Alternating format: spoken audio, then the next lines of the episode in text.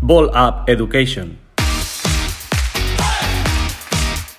Hola, ¿qué tal? Y bienvenidos a Ball Up Education, el programa que plantea, comenta y analiza situaciones reales que giran en torno al baloncesto y al deporte en general. Aterrizados en Madrid, después de un mes de julio intenso, con dos turnos del Campus Llorente en Santander, volvemos a las ondas, volvemos a compartir cosas en el único podcast que habla de temas reales de baloncesto, de educación y de formación. Y no podría hacerlo sin mi compañero, mi colega, mi socio, mi compinche, mi compadre, Víctor Barroso. ¿Qué tal, Funk? Oye, cada vez más tus presentaciones, ¿eh?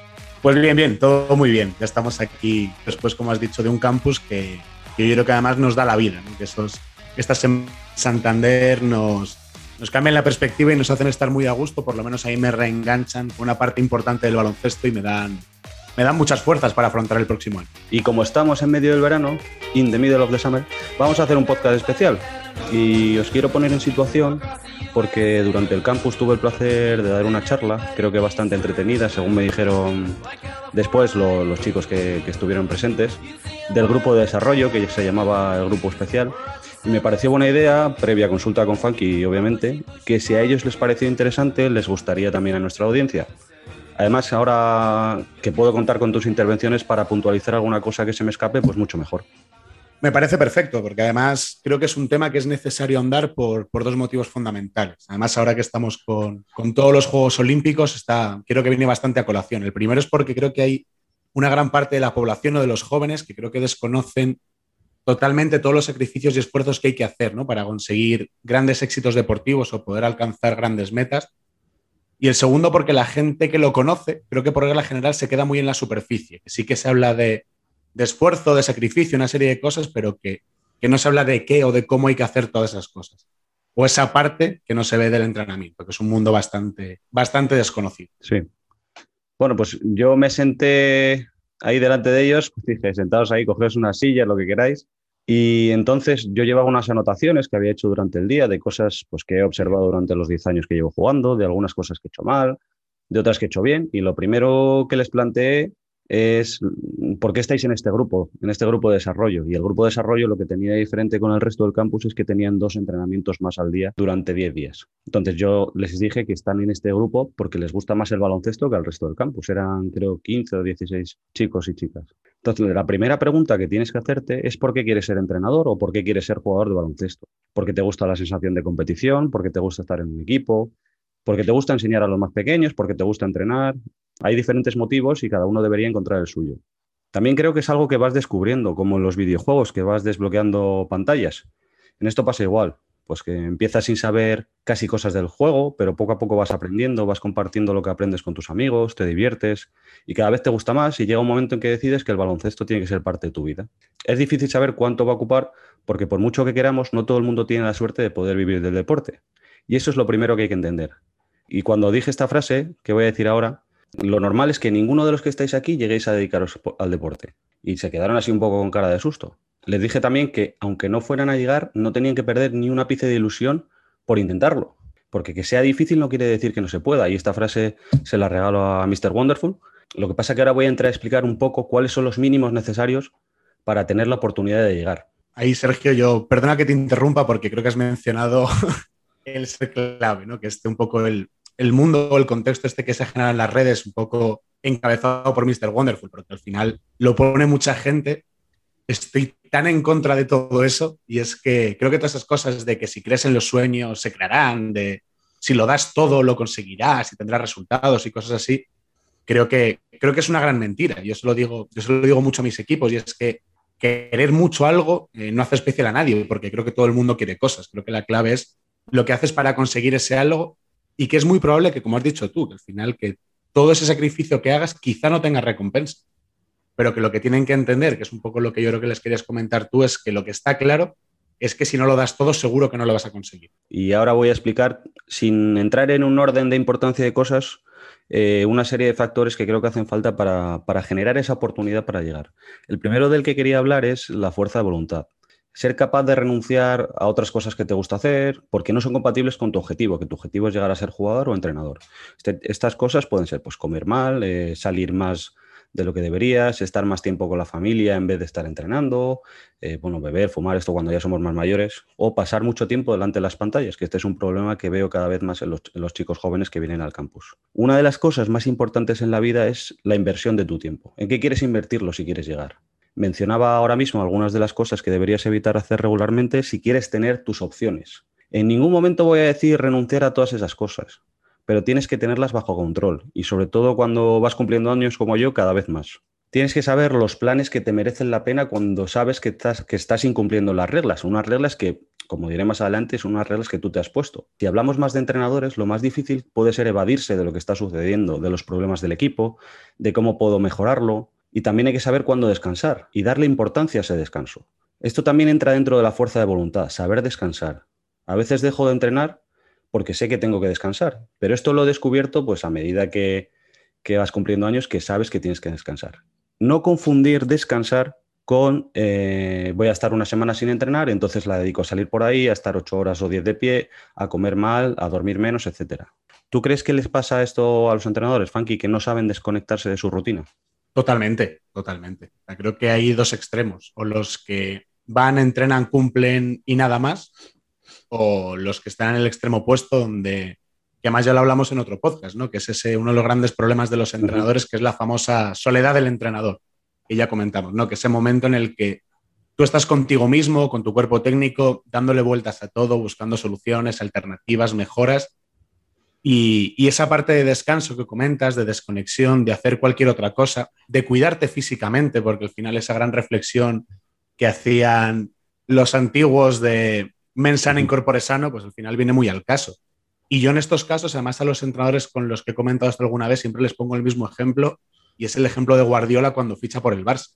El Guardiola es para mí uno de los grandes entrenadores que hay en el deporte, pero el deterioro físico que tiene en su primer año, en su primera experiencia profesional, es palpable y es muy evidente. Y yo me imagino que es un poco por esto que comentamos, porque al final su primera experiencia, querer controlarlo todo, querer llegar a todo y abarcarlo todo, al final lo que le hace es que cuando termina la temporada, y esto lo puedes buscar en Google, que hay fotos, eh, su deterioro físico es, es devastador. Entonces, yo creo que con los años lo ha aprendido y, ya no se ve ese deterioro, pero creo que es un ejemplo muy claro de, para el caso de los entrenadores, de a lo que puede llevar no tener esa, esa desconexión o, o, esa búsqueda de alternativas o de ser capaz de hacer otra cosa que no sea estar todo el día inmerso en el trabajo. Y como explicábamos también en otro capítulo, que tú solo no vas a poder con todo, entonces pedir ayuda no te hace más vulnerable, sino te hace más inteligente, yo creo. Vale, lo segundo que les conté es que sin constancia y sin compromiso, esto no, no tiene para, para adelante. Y el compromiso más importante es el que van a tener con ellos mismos. O sea, les decía, vosotros sois los que habéis decidido apostar por llegar a jugar o entrenar en este caso eran jugadores de 15, 16 años, pues entonces pueden apostar por, ser un poquito mejores y dentro de un par de años, pues ver qué, ver qué opciones tienen. No se puede apostar por algo y no cumplir las exigencias. Tienes que respetar la decisión o asumir que no es lo que quieres, que tampoco es nada malo. O sea, yo puedo pensar que quiero ser jugador de baloncesto y cuando conozco todas las exigencias eh, que son necesarias, pues decir, oye, pues esto no es para mí, pues cojo otro camino, estudio una ingeniería, estudio marketing, estudio lo que sea, que también es igual de válido, que no, aquí no hay una obligación eh, de ser deportista. Este compromiso eh, que se elige va de la mano con ser constante, porque nadie llega a ningún lado estudiando un día, entrenando una semana o prestando atención. A veces sí y a veces no.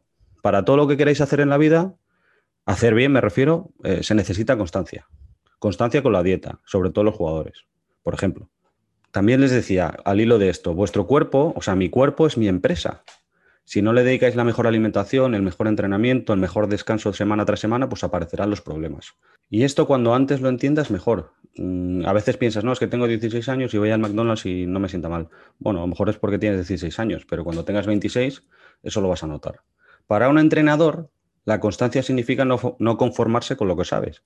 Si crees que dominas una parte del juego, pues intenta dominar la psicología de los jugadores o intenta ayudarles un poquito con la alimentación o intenta ser mejor en la gestión de emociones. Si en algún momento, como entrenador, te has cansado de aprender o de intentar ser mejor, estás fallando lo que decía antes del compromiso. Tú tenías un compromiso contigo mismo de ser mejor cada día. Si en algún momento te paras, o es que te ha dejado de gustar el baloncesto, o es que estás fallando ese compromiso inicial con el que, tú habías firmado. Aquí tengo muy poco que añadir, la verdad. Que un formador tiene que ser un alumno durante toda su vida. Y eso es, y eso es así. Y en el caso de los jugadores, lo que decías tú de esa, de esa constancia y ese compromiso, es que no tenerla o autojustificarte es como hacerte trampas al solitario. no, tiene, no tiene sentido. Vale, una vez que tenemos la constancia y el compromiso, que hemos asimilado un poquito esto, algo muy importante que, tenemos que saber gestionar es la frustración. A todos nos van a aparecer. Durante el campus he tenido un grupo de, jugadoras muy, muy entretenido, muy agradecidas con el trabajo, pero también muy sobrepresionadas ellas mismas, autopresión, por no saber alcanzar los objetivos del entrenamiento, por no estar cumpliendo lo que yo decía. Yo les explicaba que eh, no hay problema, que estamos aquí para aprender, que nos adaptamos un poquito a la velocidad de aprendizaje que tengan y que no hay prisa por aprender.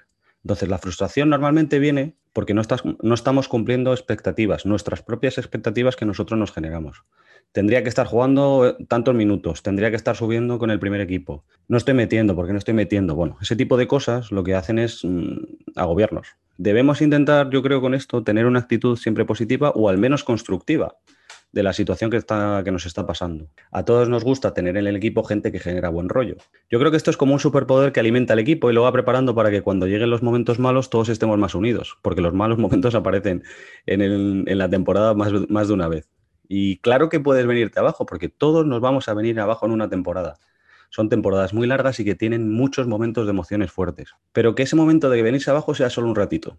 Al terminar el entrenamiento o al día siguiente, que ya estés contento, porque aunque sea un momento jodido, estás haciendo lo que más te gusta ah, y es algo que has elegido tú, es algo que da, que, da sentido a tu vida. Yo, por ejemplo, cuando tengo un mal día o un mal partido, intento entretenerme con, otra cosa, pues a mí me gusta mucho el marketing, entonces pues veo cursos de marketing, eh, leo, pero también me voy a dar una vuelta por algún sitio que me guste de la ciudad en la que estoy viviendo y me como algo que no me suelo comer, no sé. Pero al día siguiente, que suele ser libre después de jugar, me gusta ir al pabellón o al gimnasio para reconectar, reconectar con el baloncesto, reconectar con el entrenamiento y volver al camino de lo que creo que es correcto, que es mejorar. Los deportistas profesionales o los que están en el camino, los que quieren hacer todos estos sacrificios, no son superhéroes y es lo primero que tienen que entender. Ah, tú lo has comentado, todo el mundo tiene que tener derecho a días malos, a momentos malos, y es necesario, porque al final eso también te tiene que permitir poder verlo desde otro prisma y volver a reconectarte, como comentabas. Entonces, creo que que el objetivo es intentar que esos malos momentos duren lo menos posible o encontrar fórmulas para volver a encontrarse. También creo que, esa frustración muchas veces aparece también por, por el entorno. Creo que en estos casos, sobre todo en edades de formación, el entorno es importantísimo. Hay entornos tóxicos que creo que son muy fáciles de detectar, el entorno que sobrepresiona o el entorno que hace todo lo contrario, el que no entiende los sacrificios que el jugador quiere hacer y le juzga por ello. pero es importante que, eso, que se entienda que en el caso del deportista, el propio deportista va a ser su mayor crítico y que cuando hacen las cosas mal no es por gusto.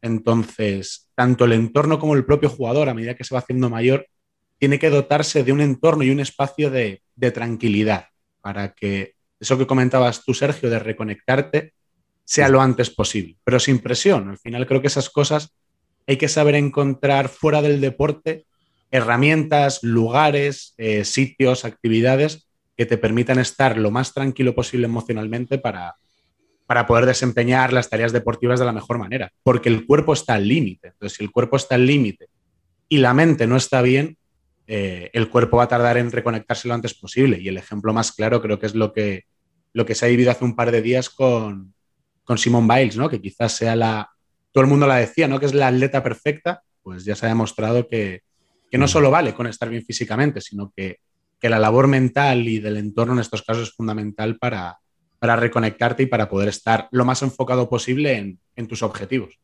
Bueno, el cansancio físico normalmente con una semana, dos semanas se, se, cura, pero el cansancio mental es más complicado. Necesitas pues alejarte un poquito de todo para saber ver las cosas con perspectiva, saber por qué estás ahí, por qué estás dedicando el tiempo que estás dedicando a conseguir lo que tú crees que quieres conseguir y a lo mejor replantearte cosas eh, para cambiar, que no significa cambiar a mal, sino, adaptar un poquito eh, tu vida, que no, que no es nada malo.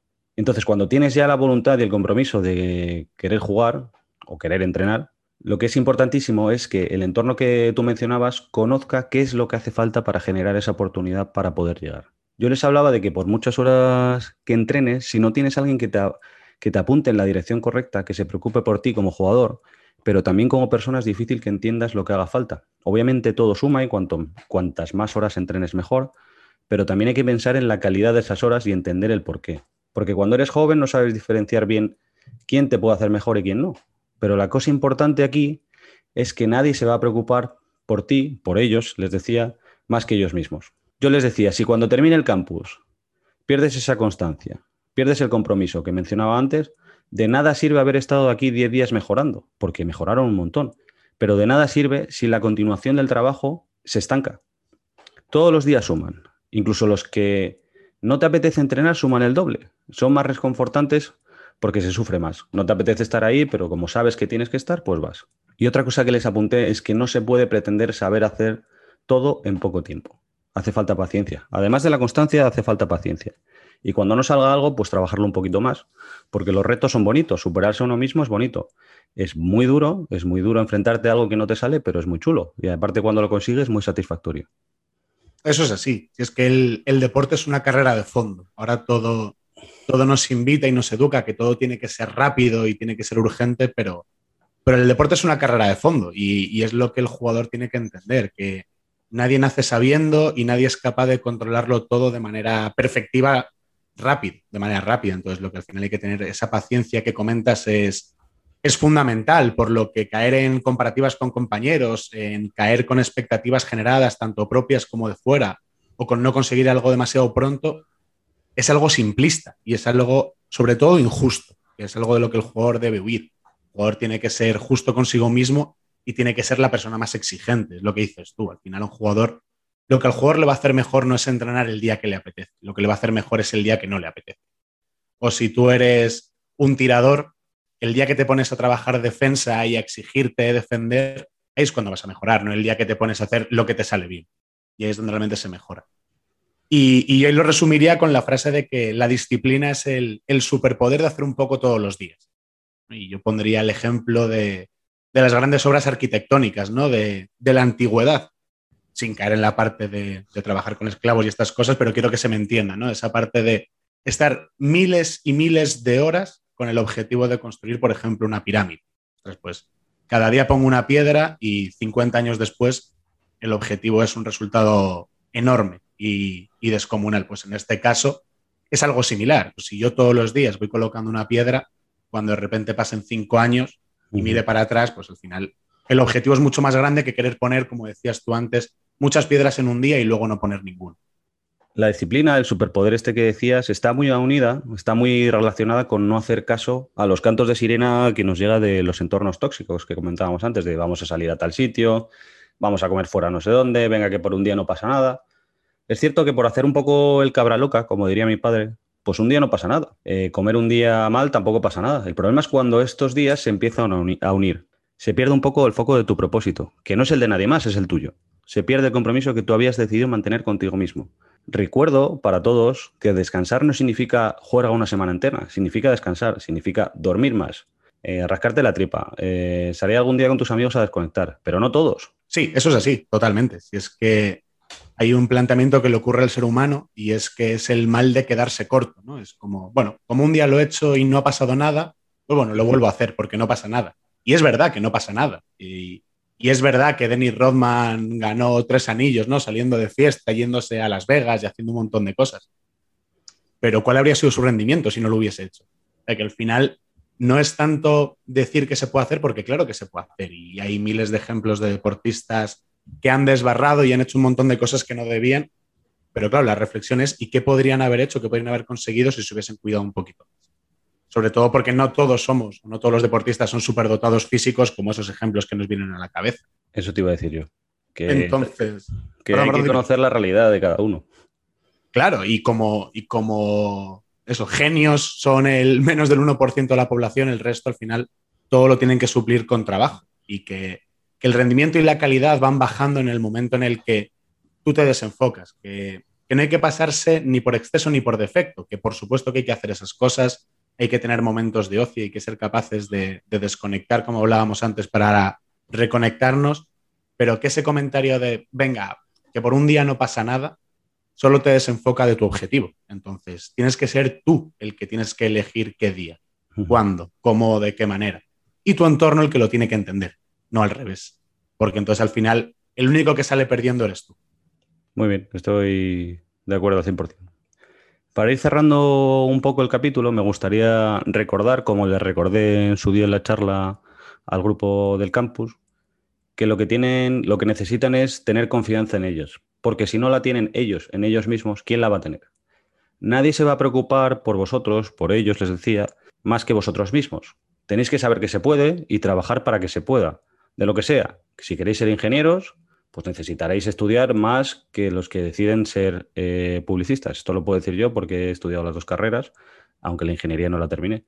Que quiero irme a hacer cosas por el planeta y quiero limpiar los océanos, pues tengo que entender las consecuencias que significa abandonar a mi familia, mi país, mi ciudad, mis amigos, mi entorno, para ir a cumplir el propósito que me he creado. Que quiero ser actor o chef o cualquier profesión creativa, pues tengo que entender que este tipo de profesiones pues tienen unas dificultades porque no todo el mundo llega, que no tiene seguridad. Que si quiero dedicarme al deporte, pues tienes que trabajar para generar esa oportunidad. ¿Y qué me va a facilitar el camino? Pues escuchar, estar abierto a admitir y corregir errores. Por eso hablaba antes de un entorno que conozca la situación, alguien con experiencia de haber vivido o estar viviendo de cerca el momento por el que estás pasando tú. Y yo siempre lo he sido, hay que ser curioso, preguntar y cuando te empapes de todo, de todo lo que te están comentando, pues es jugadores, entrenadores, jugadores profesionales, intentar aplicarlo, porque hay que copiar a los buenos. Totalmente de acuerdo. Eduardo Galeano tiene una frase muy famosa que dice, la utopía está en el horizonte, camino dos pasos, ella se aleja dos pasos más y el horizonte se aleja diez pasos. Dice, ¿y entonces para qué sirve la utopía? Pues, pues, justo para eso sirve, ¿no? Para caminar. Y es lo que hay que entender, que, todo esto es un proceso, que, que, conseguir los sueños es algo extremadamente complicado pero que el gran reto de todo eso es que cuando el proceso termine, cuando lo consigas o cuando en el caso del deporte termine tu etapa deportiva, puedas mirar para atrás con satisfacción y con la sensación de que ese camino está plagado de trabajo y de recompensas maravillosas, que, caminar en pos de conseguir un objetivo, pues lo puedes conseguir, pero que el objetivo es que cuando termine y mires para atrás, eh, la recompensa está ahí, la recompensa está en, en ese esfuerzo, en ese trabajo diario y en todas estas cositas que has comentado, Sergio, que creo que son, que son perfectas y que van a ayudar mucho a, todos los jugadores jóvenes que nos escuchan. Sí, yo justo hago eso todos los días. Yo ahora, por ejemplo, que entreno por la mañana y por la tarde, son sesiones muy duras, pero que cuando termina el día miro para atrás y digo, joder, todo lo que he hecho, pues yo sé que me va a ayudar. entonces, pues eso, yo camino todos los días para acercarme a lo que quiero conseguir, pero cuando deje de hacerlo bien durante un tiempo, pues todo eso se va a alejar como se alejaba el horizonte. Y por último, les pregunté ahí en la reunión, les decía, ¿por qué, ¿por qué venís al campus? ¿Por qué jugáis al baloncesto? ¿Por qué os gusta estar en los equipos? Y, obviamente todos coincidían, es que en los campus, en los equipos, es donde haces tus amigos, es donde se crean nuevas relaciones, eh, nacen nuevos amigos. Y es que no hay nada mejor que estar en un equipo, que ir a un campus, que hacer amigos ahí y entender a, otras personas que les gusta lo mismo que a ti, que es el baloncesto. Y es que la empatía, pensar en cómo se siente el otro y en querer ayudar a todos, eh, a que todos vayan avanzando, es algo muy bonito. Y creo que es algo que deberíamos em, difundir un poco más en los equipos, comprender y colaborar en las necesidades del equipo, que no son solo las tuyas. Las tuyas pueden ser importantes, pero si además de las tuyas puedes ayudar a, a tus compañeros, incluso a tu entrenador, por el equipo para ser mejores, eso es, eso es muy valorado. De hecho, justo de hecho, los valores que te dan los deportes de equipo son muy útiles para la vida real. Las empresas de ahora lo que más valoran es la ilusión por trabajar, que lo comentábamos antes, y saber encajar en los equipos, hacer trabajos en equipos. Todas las, grandes empresas ahora trabajan por proyectos y los proyectos son en equipo. Si tú no sabes trabajar en equipo, si no sabes ceder un poco, si no sabes ayudar cuando alguien te necesita, estas empresas no te van a querer, igual que no te van a querer los entrenadores en su equipo. Totalmente. Suscribo cada una de las palabras. No tengo, no tengo nada que añadir en este sentido. Vale, pues cerramos aquí el capítulo. Yo creo, Funky, porque nos ha quedado bastante redondito. Y lo que quiero hacer es dar las gracias a todo el mundo que está al otro lado por querer escucharnos y espero que os hayáis quedado con alguna de las cositas y que os sirva de verdad, de corazón de parte de los dos, porque es nuestro propósito eh, conseguir que todos los que nos escucháis entendáis un poquito mejor no solo las realidades del deporte, como hablábamos hoy, sino un, poquito mejor las emociones que tenemos los jugadores, los entrenadores, qué es lo que hace falta eh, para estar al pie del cañón todos los días y, ser productivo y, y no colapsar, básicamente. Así que nada, muchas gracias a todos y nos escuchamos pronto. Un abrazo muy grande.